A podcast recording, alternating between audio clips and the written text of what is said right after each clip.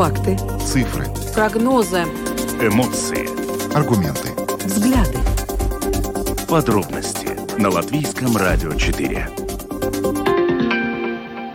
Здравствуйте, в эфире Латвийского радио 4, программа «Подробности», ее ведущие Евгений Антонов и Юлиана Шкагала. Мы также приветствуем нашу аудиторию в подкасте и видеостриме. Коротко о темах, которые мы обсуждаем с вами сегодня, 3 апреля.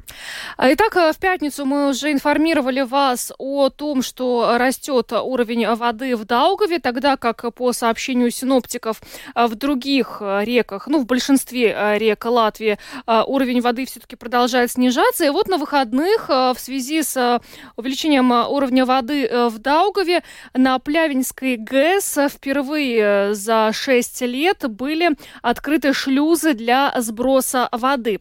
Стоит отметить, что по этому поводу очень много спекуляций в соцсетях. И вот сегодня мы в начале нашей программы хотим выяснить все-таки, ну, учитывая, что у нас на Даугаве три гидроэлектростанции, можно ли какую-то выгоду из этой ситуации с увеличением уровня воды извлечь? Со специалистом, обсудим эту тему сегодня. Ну а затем мы перейдем к обсуждению внутриполитических новостей. В воскресенье в Резакне была учреждена новая политическая партия «Вместе для Латвии». Ее председателем правления избран мэр Резакне Александр Барташевич, которого ранее исключили из партии «Согласие». И сначала мы сегодня поговорим с господином Барташевичем а, по телефону, и он нам расскажет, собственно говоря, про то, какие планы у этой силы. А потом мы проведем интерактивный опрос и просим вас звонить в наш эфир э, и просим вас ответить ответить на вопрос, какой политической партии вам не хватает в Латвии. Телефон прямого эфира 67-227-440. Вы можете уже прямо сейчас писать нам на WhatsApp 2804 04 24.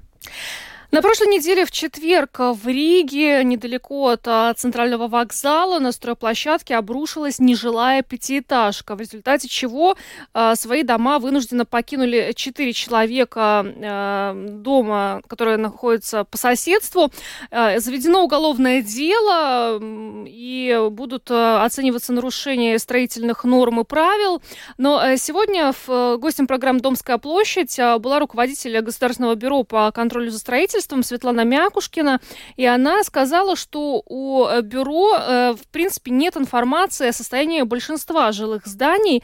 А, и сегодня мы представим вашему вниманию фрагмент этого интервью, где э, Светлана Мякушкина говорит и о том, что у нас вообще происходит с безопасностью жилых зданий, и также о требованиях, которые должны соблюдаться при строительстве, и о том, как бюро это все дело контролирует. Накануне прошли парламентские выборы в Финляндии. Финляндия уже завтра станет 31-м членом НАТО. Она шла к этому на протяжении нескольких последних месяцев. Решение было принято внезапно из-за войны в Украине. Но вот теперь на этих выборах, которые прошли буквально вчера, внезапно, опять же, победу одержали консервативные силы, которые, в общем, могут иметь совсем другие воззрения на внешнеполитический и внутриполитический курс страны. Как будет вообще вести себя Финляндия при новой власти? Об этом мы сегодня поговорили с финским экспертом представим вам эту точку зрения в самом конце нашей программы. Видеотрансляцию программы подробности смотрите на домашней странице Латвийского радио 4, LR4LV, на платформе РусЛСМ ЛВ, а также в Фейсбуке, на странице Латвийского радио 4 на странице платформы РусЛСМ. Слушайте записи выпусков программы «Подробности» на крупнейших подкаст-платформах. Наши новости и программы можно слушать теперь и в бесплатном мобильном приложении «Латвия с радио». Оно доступно в App Store, а также в Google Play. Ну а далее обо всем по порядку. Самые актуальные темы дня. Подробности Программа подробности на Латвийском радио 4. Говорим о последствиях повышения уровня воды э, в Даугаве. Э, как уже вначале отметили, э, на большинстве, в большинстве других рек нашей страны уровень воды продолжает снижаться, но вот в Даугаве он все-таки медленно растет. И, кроме того, в силе оранжевое предупреждение в некоторых регионах на востоке страны.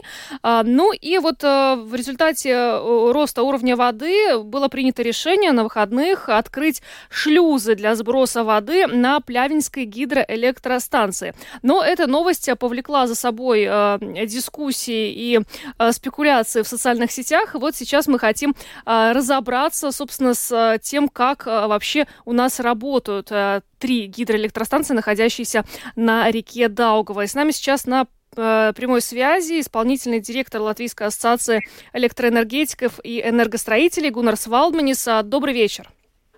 Э, добрый вечер. А, господин Валдманис, расскажите нам, пожалуйста, вот вообще про этот э, сброс воды через затворы Плявинской э, ГЭС. Э, зачем это было сделано, вот как-то так популярно, по-простому, и почему, если это помогло избежать наводнения, это не было сделано раньше? Э, да, э, такой пропуск воды осуществляется в тех случаях, когда возможности турбин, то есть гидро, гидроагрегатов, Э, слишком маленькие, чтобы э, уже выработать полезным образом весь э, объем воды, который притекает в реке в соответствующий момент. То есть гидро, у, у, каждой, у каждого агрегата есть своя нормальная, ну, номинальная пропускная способность. И если этот приток воды слишком большой, тогда э, просто через шлюз, то есть через турбину уже этот объем воды не может пройти. И если он не э, пропускается через шлюзы, тогда мы э, ну, можем э, прийти к ситуации, когда уровень э, в водохранилище уже э, поднимается э, слишком высоко, что это, конечно, влияет негативным образом на состояние дамбы. То есть это просто недопустимо. Но это не, не ну, никакой такой прямой, да, прямой ущерб для территории, которые находятся выше, все-таки не осуществляет. То есть э, это люди, которые живут, скажем, в других городах выше над э, гидроэлектростанцией, все-таки не почувствует, потому что э, такой, ну, э, большие колебания уровня просто недопустимы из-за э, просто безопасности и э, ну, э, безопасного эксплуатации дамбы. Э, вот, э, господин Валдманис, еще зимой, когда э, наводнение произошло э, в городе Екапилс, уже тогда э, можно было заметить в соцсетях спекуляции на тему, почему не открываются шлюзы. И вот сейчас, когда шлюзы открыты, э, я видела, ну, два таких, мне кажется, самых распространенных комментария на эту тему. Первое, что шлюзы э, и вот тогда зимой, и сейчас э, до последнего не открываются, поскольку это, это я вам э, цитирую то, что я видела в соцсетях, э, в интересах э, компании Латвэнерго. И второй момент, если все-таки уровень воды настолько поднялся, и что вынуждены были открыть шлюзы, почему у нас до сих пор не бесплатное электричество? Вот как вы можете прокомментировать два вот таких вот, достаточно, я вам скажу, распространенных в сетях комментария на эту тему? Ну, ну нужно иметь э, в виду то, что э, емкость, общая емкость э, э водохранилищ э, всех Даугавских ГЭС сравнительно небольшая. И там нету очень большой э, возможности скопить такое большое количество воды.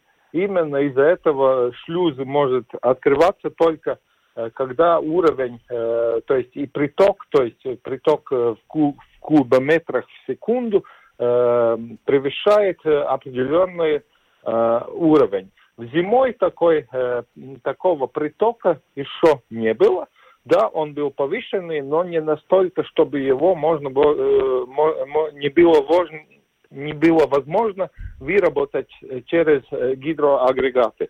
Конечно, во всех случаях э, операторы э, гидроэлектростанции э, стараются все Э, все, весь приток воды использовать полезно, то есть э, пропускать через турбины.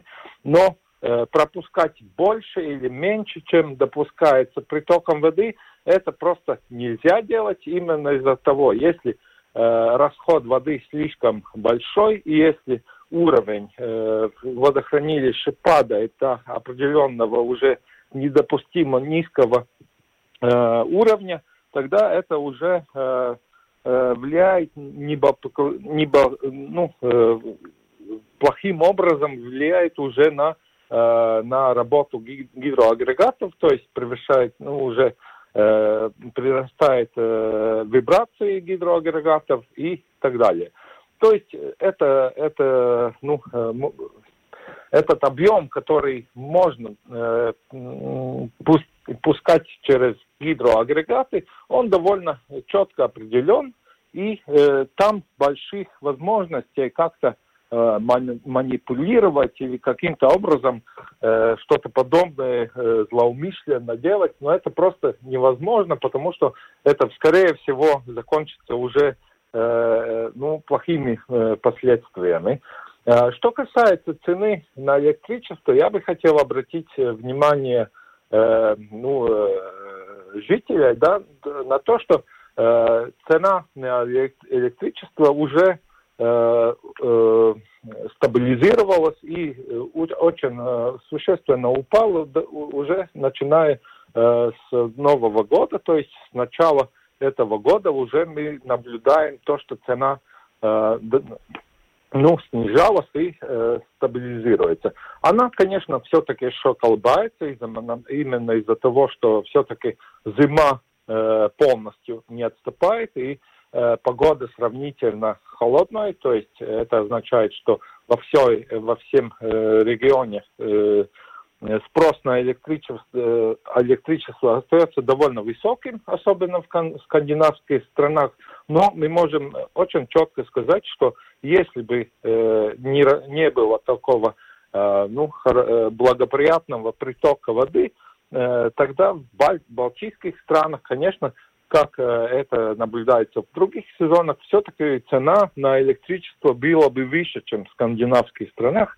Но сейчас мы наблюдаем, что в принципе во всей Скандинавии и э, в Балтийских странах э, эти цены очень довольно похожие.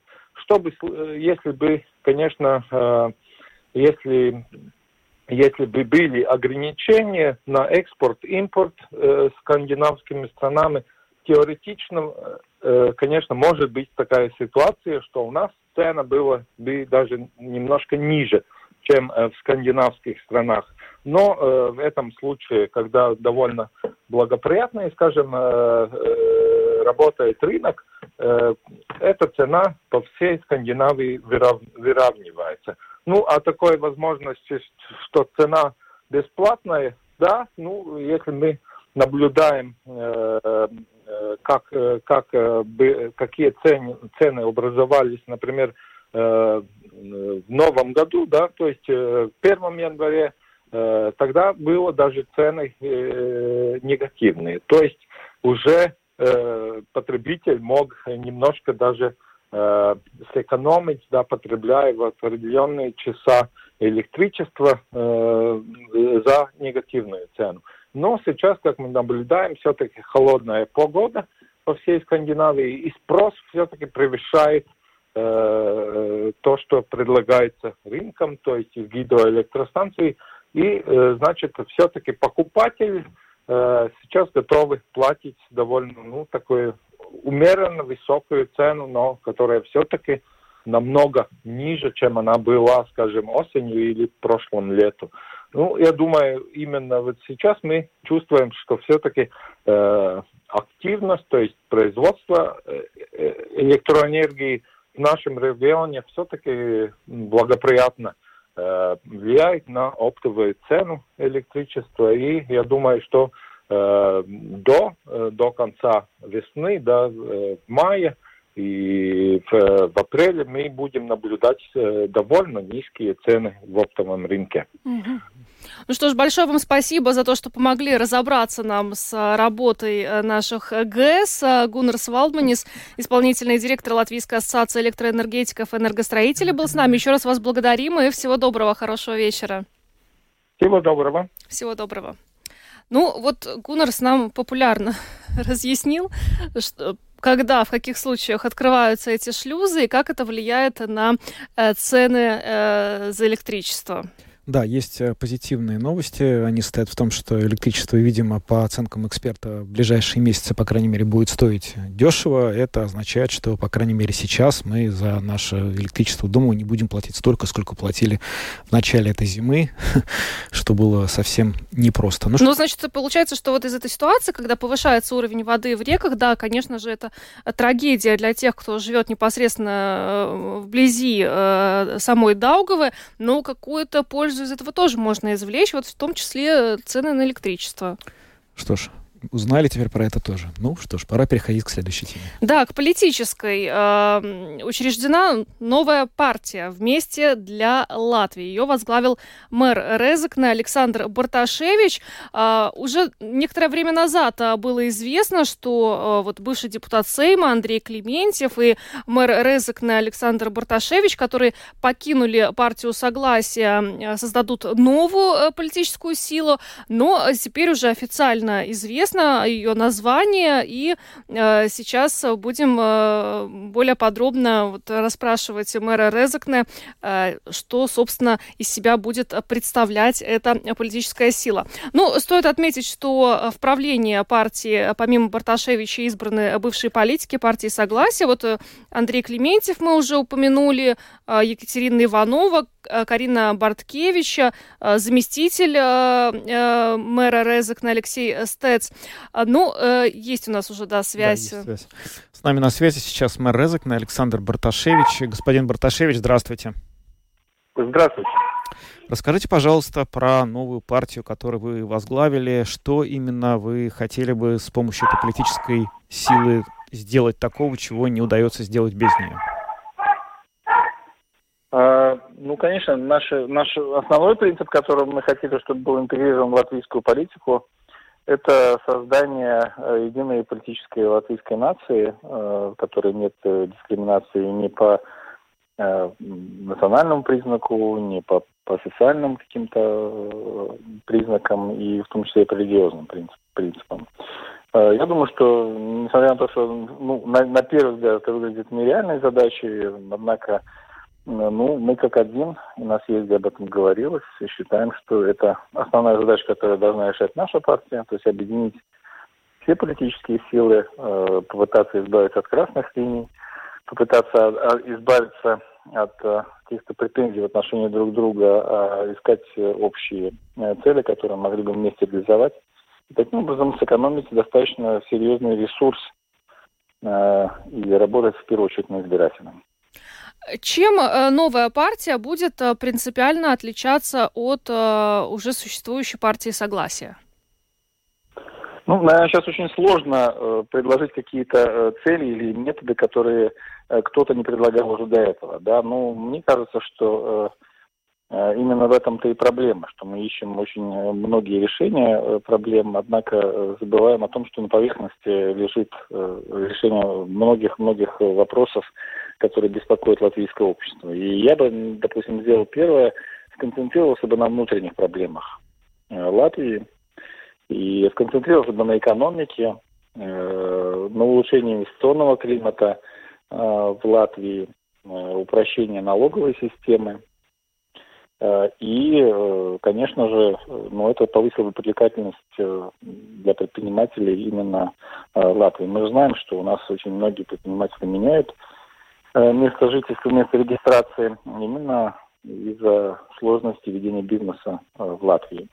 Э, также я считаю, что у нас достаточно высокие налоги на зарплату. Это тоже отталкивает многих инвесторов.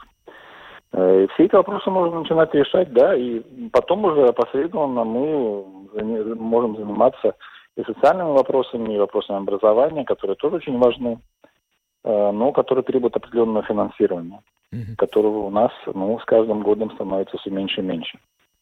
Ну, вот а, вы уже упомянули, что хотели бы, чтобы в политике не было красных линий, но вот как раз по поводу этих линий хотел бы вас эм, спросить. Э, для того, чтобы решить те задачи, о которых вы сейчас сказали, требуется сотрудничество с э, другими партиями в рамках коалиции. А каким образом, на ваш взгляд, вам удастся убедить или как бы донести до других политических сил, что вы та сила, с которыми вместе им имеет смысл сотрудничать а, в новом правительстве? А, мы не отталкиваем, в первую очередь, ни одну из политических сил. Знаете, как вот начинается, ну, учреждается новая партия, обычно с чего начинает? А, мы не будем делать того, мы не будем делать этого и так далее. Но, мне кажется, очень много вопросов, а, по поводу которых нету споров у политиков, да. Ну, споры начинаются тогда, когда мы начинаем за конкретного своего избирателя бороться и показывать, какие мы оригинальные, какие мы хорошие. Да. И это, опять же, достаточно эгоистическое отношение к ситуации и к своим избирателям. Э, мы вроде бы как делаем вид, что работаем на избирателя, но на самом деле э, решаем э, свои проблемы. Так вот, ну, от этого принципа наша партия, наша политическая сила собирается отказаться. Все-таки для того, чтобы сотрудничать, Э, мы будем ставить во главу, с другими политическими силами имеется в виду, мы будем ставить во главу э, угла интересы избирателя. И, э, ну, наверное, надо начать с того, чтобы не делить избирателя на своего или чужого. Потому что, ну, как бы мы все живем в одном государстве, и интересы государства и людей, которые здесь живут, для нас должны быть приоритетными. Ну, вы, да, но вот э, если мы, э, например, посмотрим э, на работу с парламента предыдущих созывов, то, ну, например, ни для кого не секрет, что согласие не брали в коалицию, да. Но вот не будет ли у, у, у будущих потенциальных ваших партнеров уже после следующих выборов ваша партия ассоциироваться, может быть, с партией согласия, и, и, и в таком случае они будут проводить какие-то линии и не допускать вас в работе, к, к работе в коалиции? Коалиции? Ну, вот о чем. Я, я продлю эту тему, потому что согласие тоже не брало в коалицию, допустим, Русский Союз Латвии. Ну, неприемлемо было, да. А сейчас наверняка согласие очень обижено на э, партию стабилитат. За, за то, что голоса какие-то были э, отобраны, и по мнению наверняка многих э, членов партии согласия, Э, вот, ну, главная причина поражения новой партии, которые начали отщипывать. Э, так что э, ну, можно спорить и с очень близкими по убеждениям политическими силами, Э, и как бы и это, этот, этот спор может растягиваться до бесконечности. Да? Э, просто э, каждой политической силе нужно понимать, что не, они политикой занимаются не для того, чтобы себя каким-то образом позиционировать, а для того, чтобы решить вопросы, которые им задают избиратели. Да, то есть вопросы людей.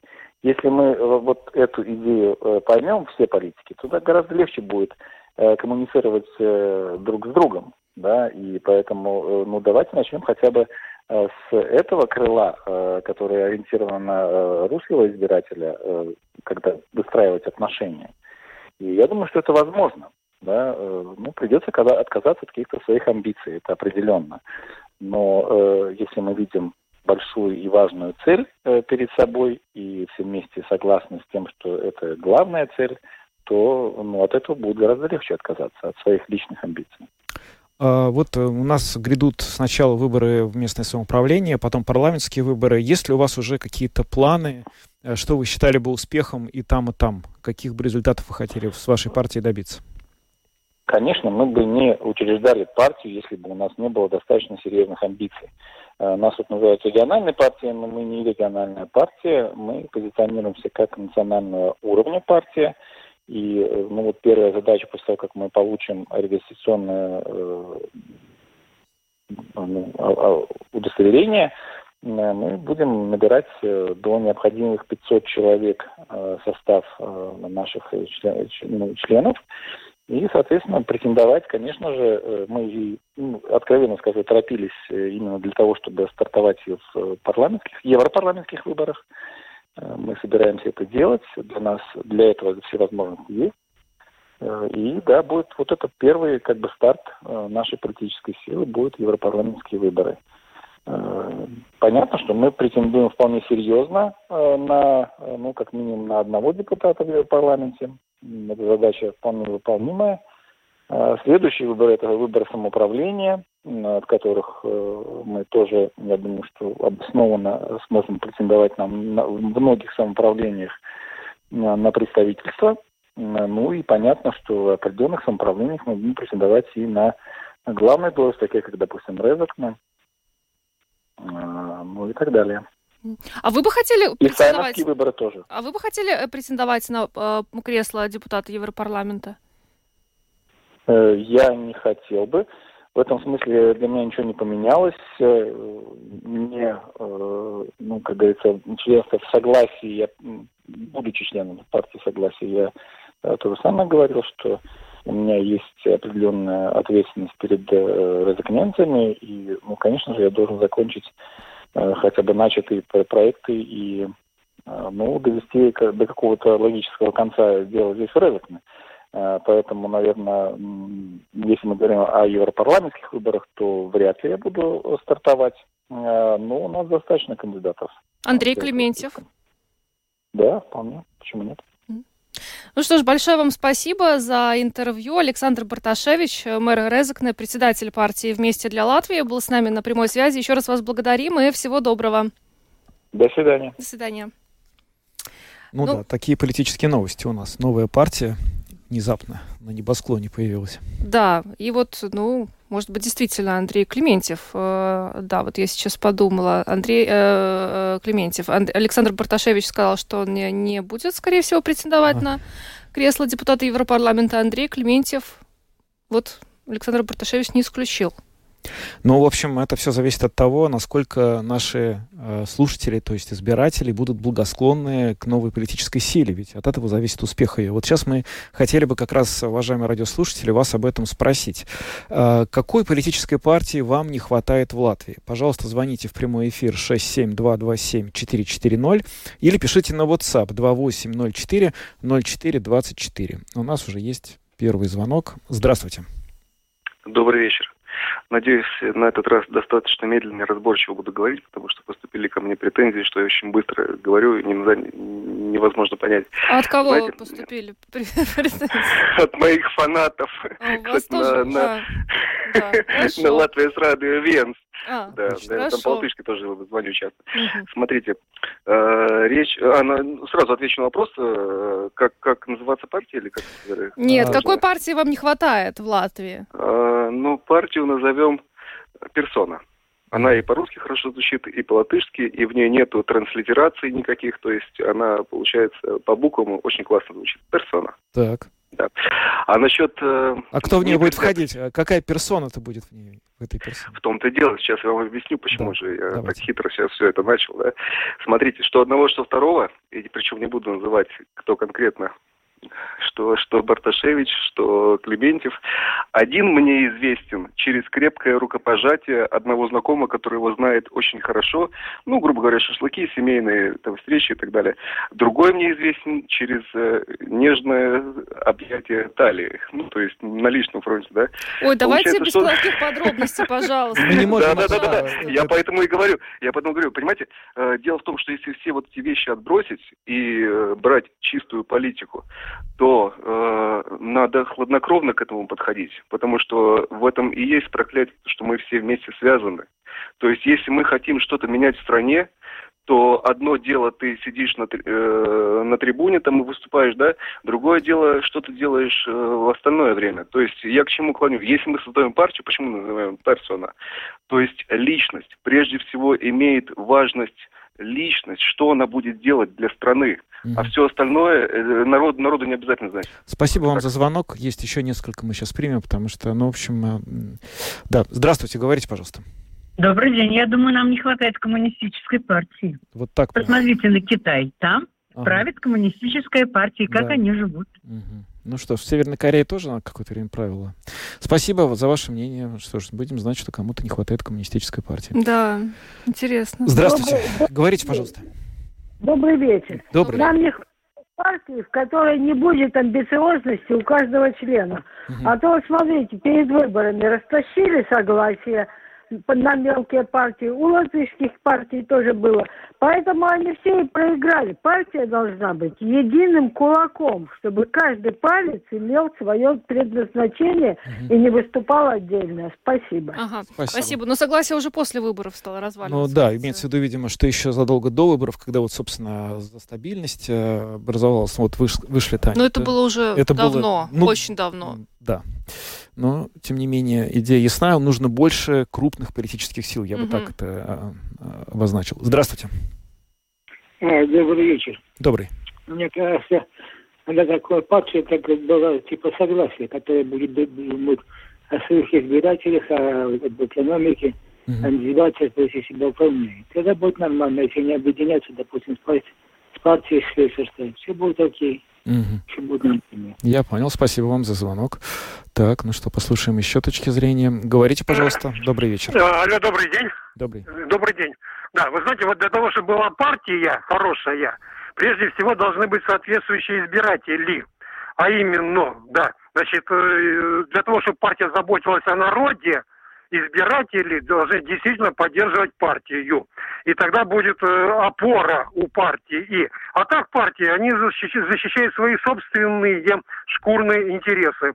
А вот э, конкретно, очень нужна лейбористская партия, которая защищала людей труда. Но люди труда должны, конечно, и финансировать эту партию через, например, подписку на печатный орган. Например, создается газета, э, подписчики платят половину идет на издание газеты, а половина идет в фонд партии и на радиостанцию. Тогда вот независимые у нас, независимые средства массовой информации и печати, независимые от правящей, значит, элиты, да, да. И будет народ, у, у народа будут рычаги. И тогда вот народ заслужит наконец что? Настоящую партию, которая будет не, не о своей шкуре, а о народе думать. Я спасибо. понял вас, спасибо, услышал. Ну, такие, на самом деле, модели финансирования политических партий существовали, но мне такое ощущение, что это как-то уже немножко э, дело прошлого. Мне трудно представить, чтобы сейчас была создана какая-то газета, которая была бы до такой степени популярна, чтобы ее люди выписывали, платили за нее, и половина средств, которые на подписку ушла, ее бы хватало на содержание партии. Но это как-то... Я не представляю, сколько должна стоить подписка на такую газету, чтобы это все было Ну и к тому же печатная пресса это тоже уже не самый популярный вид э, средств массовой информации. Говоря уже о журналистах, которые все это будут писать, где да. взять-то в таком количестве. Здравствуйте. Здравствуйте. Э, нужно, на мой взгляд, как я вижу, что творится, э, нужно менять систему. То есть, чтобы была возможность избирать и была возможность отзывать депутатов и была система привлечения чиновников к ответственности. Вот для, для примера я вам скажу в Рижской думе, да, вы даже не можете представить, какая там бюрократия.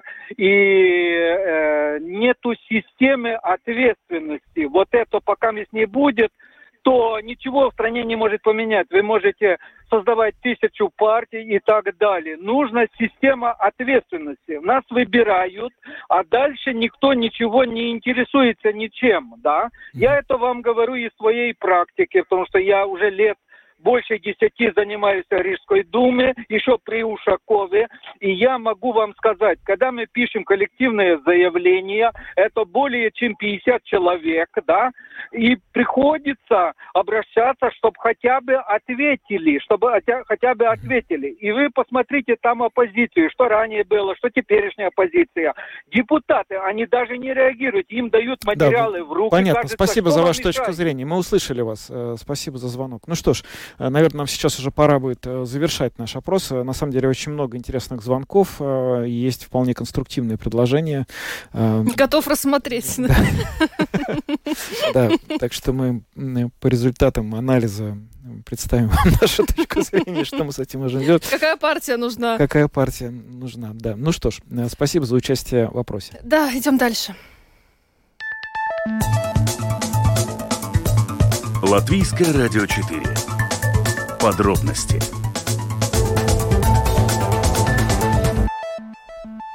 Ну что ж, продолжаем программу подробности на Латвийском радио 4. Э, как вы, наверное, все знаете, на прошлой неделе в четверг э, на стройплощадке в центре Риги, недалеко от центрального вокзала, Обрушилась нежилая пятиэтажка, 11 автомобилей пострадали. К счастью, человеческих э, жертв удалось избежать. А в результате э, провели эвакуацию соседнего дома. Теперь э, там вынуждены свои дома покинули 4 человека, которых Рижская дума теперь ну, предложит временное размещение в другом месте.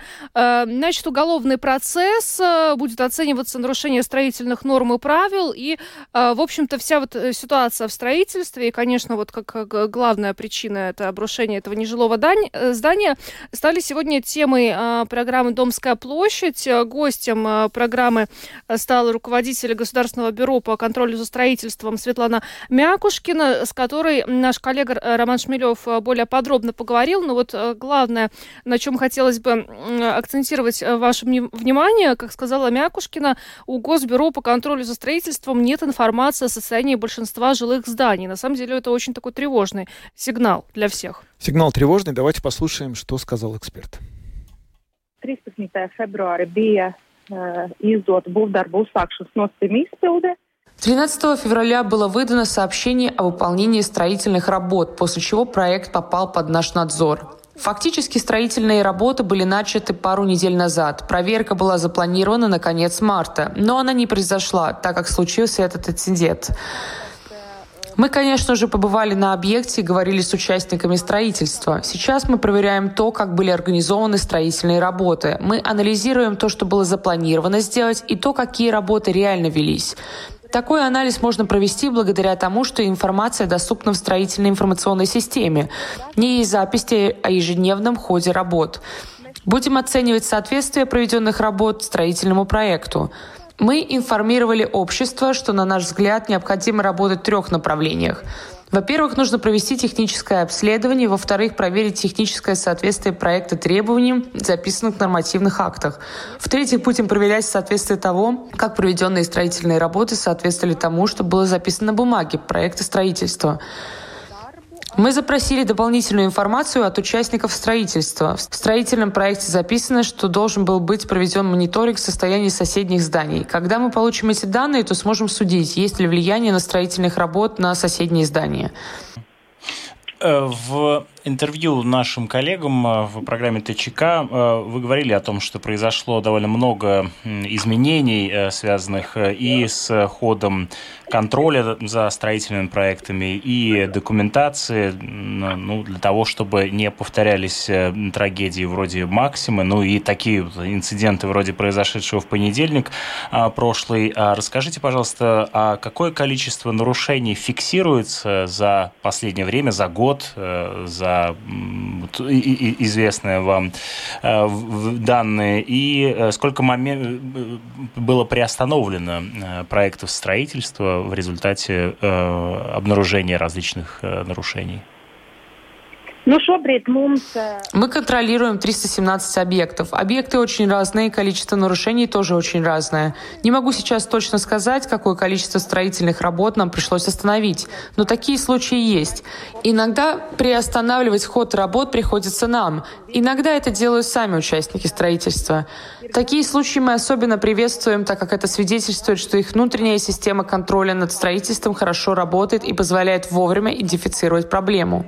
Вот в этой связи уточните, насколько этот э, вопрос э, будет задан по адресу, но он такой очень житейский. Эм, вот э, довольно распространена ситуация, когда с ней сталкиваются многие жители многоквартирных, панельных домов, когда въезжают новые жильцы, перестраивают квартиры, начинают так называемую перепланировку. И какие права в данном случае есть у соседей для того, чтобы проверить, насколько соответствуют нормам строительства те работы, которые ведутся ну, в соседней квартире, потому что, ну, понятно, что инциденты вроде произошедшего, они, понятно, что, э, в общем, э, вызывают некоторую тревогу относительно того, что, так сказать, э, вообще в определенный момент может свалиться на голову тот или иной э, кирпич или элемент здания. Информация обо всех проектах, которые прошли согласование, доступна в строительной информационной системе. В ближайшее время мы планируем сделать так, чтобы эту информацию было легче найти. Во-вторых, я в очередной раз напомню, что любая перестройка должна быть согласована. Это особенно важно, если речь идет о многоквартирных, многоэтажных домах, где различные несущие элементы имеют критическое значение. Я призываю воздержаться от самовольного строительства и делать это только с привлечением сертифицированных специалистов. Кроме того, не могу не упомянуть, что и меня, и Бюро по надзору за строительством очень волнует. Существует проблема о техническом состоянии зданий.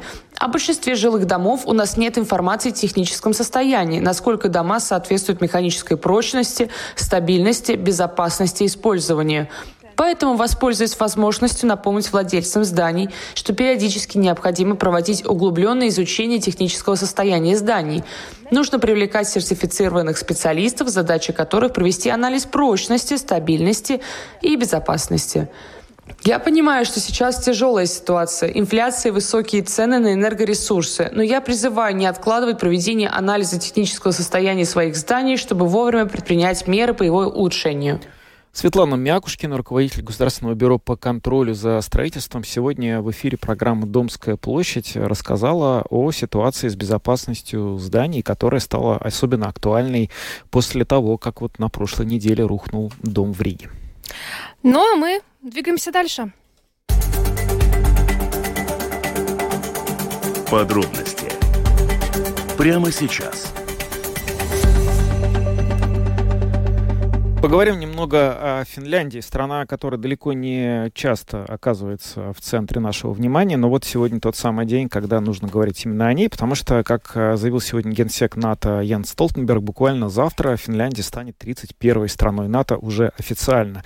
Решение принято, одобрено всеми другими странами Альянса, последними это сделали и Венгрия, и Турция, но внезапно накануне в результате парламентских выборов э, победу одержали консервативные партии. Долгое время там борьба шла шла ноздря в ноздрю, и все привело к тому, что правящая ныне социал-демократическая партия оказалась на третьем месте. С э, большой долей вероятности она не сформирует новую правящую коалицию, а если попадет в нее, то не будет играть там, собственно, главенствующую роль, что ставит под вопрос вообще все евроатлантические устремления Финляндии и вообще, насколько Финляндия продолжит свой курс курс, который вот она на протяжении последнего года старательно выполняла, отдаляясь от своих экономических связей с Россией.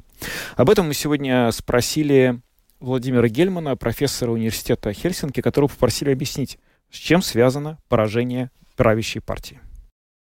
Прежде всего, это свидетельствует о неудовлетворенности финских избирателей э, результатами работы прежнего правительства. Э, последние год э, прошел э, под знаком очень бурного роста цен, повысилась инфляция, было много накануне выборов забастовок, организованных профсоюзами, и стало понятно, что правительство которое пришло к власти 4 года назад, оно не удовлетворяет э, финских избирателей. Собственно, партии, входившие в состав правительства, потеряли э, голоса, ну, а, соответственно, те, кто был в оппозиции предыдущие 4 года, те голоса приобрели. Угу. А насколько вообще вот это, это недовольство, неудовольствие, неудовлетворенность курсом и состоянием дел в стране распространяется на международные дела? Что думают сейчас избиратели по отношению а, войны в Украине, по отношению к России, по отношению к вступлению в НАТО? Процесс начался буквально несколько месяцев назад. Как раз по этим вопросам э, среди финских партий Э, и, насколько можно судить э, по опросам, и среди избирателей больших разногласий не было. И э, большинство партий, э, входивших в прежнее правительство, и оппозиционные партии э, после э, того, как э, произошло вторжение в Украину, э, единым фронтом выступили за э, вступление в НАТО, э, осудили действия России. И, в общем, э, эти вопросы в ходе избирательной кампании практически не обсуждались. Э, разногласия были совершенно по другим э, темам, по другим аспектам. И я думаю, что э, вот тот курс, который был взят финскими политиками в прошлом году, он, в общем, не изменится. Ну, вступление в НАТО практически свершившийся факт. Все страны-члены НАТО ратифицировали финское вхождение в НАТО. Оно будет оформлено официально в ближайшие недели. Так что тут каких-то больших изменений ждать не приходится. Но все-таки вы говорите, что результат выборов связан с недовольством избирателей тем, что происходило до сих пор. Значит, что новому правительству придется что-то в политике менять. Что именно они будут менять, чтобы повысить удовлетворенность населения? На самом деле по этим вопросам э, четкой ясности нет, поскольку еще состав правительства не ясен. Однако э, коалиционная партия, которая э, стала победителем этих выборов, которая, скорее всего, и будет вести коалиционные переговоры с другими партиями, довольно четко обозначила свой курс. Это сокращение целого ряда расходов и принятие мер, которые способствуют ну, более э, успешному экономическому развитию страны, э, то есть э, меньше государственного регулирования экономики, снижение налогов с целью повысить повысить отдачу предприятий, компаний. То есть это такой курс, который кто-то с радостью, а кто-то, наоборот, с ненавистью называет неолиберализм. И э, в какой мере этот курс будет реализован, ну, мы узнаем последние, последующие 4 года, э, то есть в 2027 году э, избирателям снова предстоит оценить, э, насколько успешным окажется новое правительство. А идут ли вообще сейчас в Финляндии какие-то дебаты по поводу того, э, следует ли что, делать, что следует делать в отношении России, потому что долгое время все-таки Финляндия экономически была очень тесно связана с Россией. Насколько то, что сейчас произошла вот эта вот вся ситуация с санкциями, э, повлияло на экономическое положение страны, и может ли этот процесс как-то пойти вспять? Влияло, конечно, поскольку э, финские э, компании гораздо больше были связаны с российскими рынками, чем э, компании многих других стран Евросоюза. Финляндия была важным таким логистическим хабом связывавшим Россию с э, Европой. Э, сейчас, да, финские компании понесли серьезные убытки, некоторые из них вынуждены были уйти с российского рынка или продать свои активы в России по очень низкой цене. Это все действительно серьезный удар, хотя его масштабы, конечно, не следует преувеличивать, потому что ну, Э, Финляндия э, не настолько экономически э, зависит от России. Все-таки важнейшие торговые партнеры Финляндии размещены в Европейском Союзе.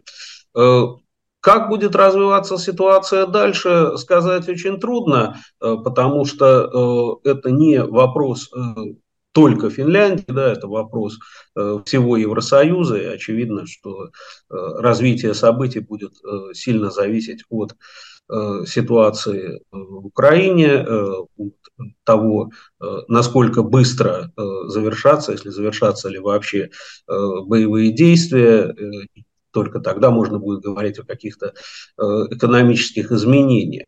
Но сказать по правде, все, что могло случиться, уже случилось. И в этом смысле новому правительству придется исходить из того, что э, экономические отношения с Россией в обозримом будущем вряд ли восстановятся. Э, да, это э, крайне неприятно, это болезненно для многих секторов экономики, которые были тесно связаны с Россией. Но я думаю, что финская экономика справится, хотя и не без проблем. Это был профессор университета Хельсинки Владимир Гельман, который рассказал нам о том, как результаты выборов в Финляндии, где победили консервативные силы, повлияют на политику этой страны. А мы на этом программу подробности завершаем. С вами были Евгений Антонов, Юлиана Шкагала, звукооператор Андрей Волков, а видеооператор Роман Жуков. Всем хорошего вечера. Встретимся завтра. До свидания.